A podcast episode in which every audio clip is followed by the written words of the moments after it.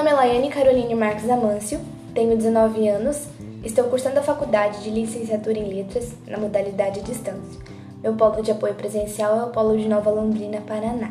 Ah, eu vou relatar sobre uma artesã, seu nome é Wanda Biondo do Nascimento. Wanda, nascida no dia 20 de novembro de 1952, na cidade de Assis, no estado de São Paulo. Antes dela se tornar uma artesã, é, voltado aos trabalhos feitos com barro, com argila, é, ela era costureira na cidade natal dela. Com algumas mudanças, algumas ocorrências, no ano de 1990, ela teve que se mudar para uma ilha localizada em um pequeno ponto chamado Porto Maringá, é, distrito de Marilena, Paraná, um lugar turístico que atrai muita gente até hoje. É, por ser bem atrativo, quase todos os finais de semana naquela época, vinha grupos de pessoas para explorar a paisagem do lugar.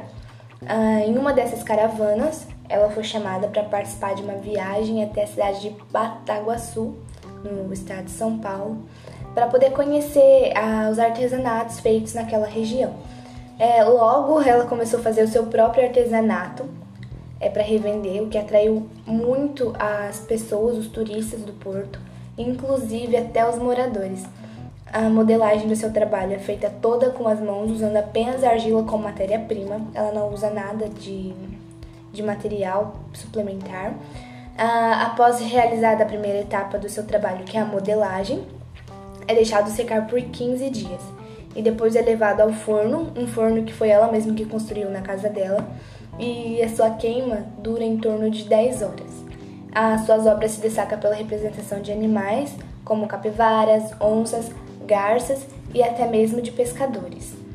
Ah, no ano de 2009, por conta de uma lei que teria que tirar todas as pessoas da ilha, ela teve que se mudar, mas acabou se mudando para um lugar mais confortável, né? Onde vive até os dias de hoje. Ah, ela não vive do, dos artefatos dela nos dias atuais, porque ela tem a sua aposentadoria. Né? Não existe lugar de memória para ela também aqui na região, mas poderia ser preservada com a criação de um museu virtual, onde os trabalhos seriam expostos, ou até mesmo a criação de uma página ou perfil em redes sociais, é, para garantir um engajamento, já que são redes mais usadas atualmente, principalmente o Instagram.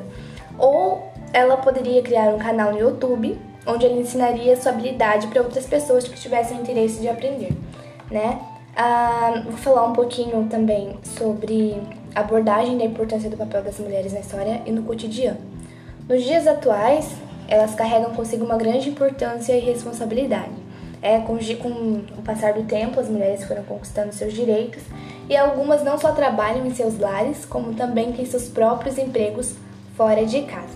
Eu termino agradecendo a atenção de todos os ouvintes. Espero que tenham gostado do conteúdo.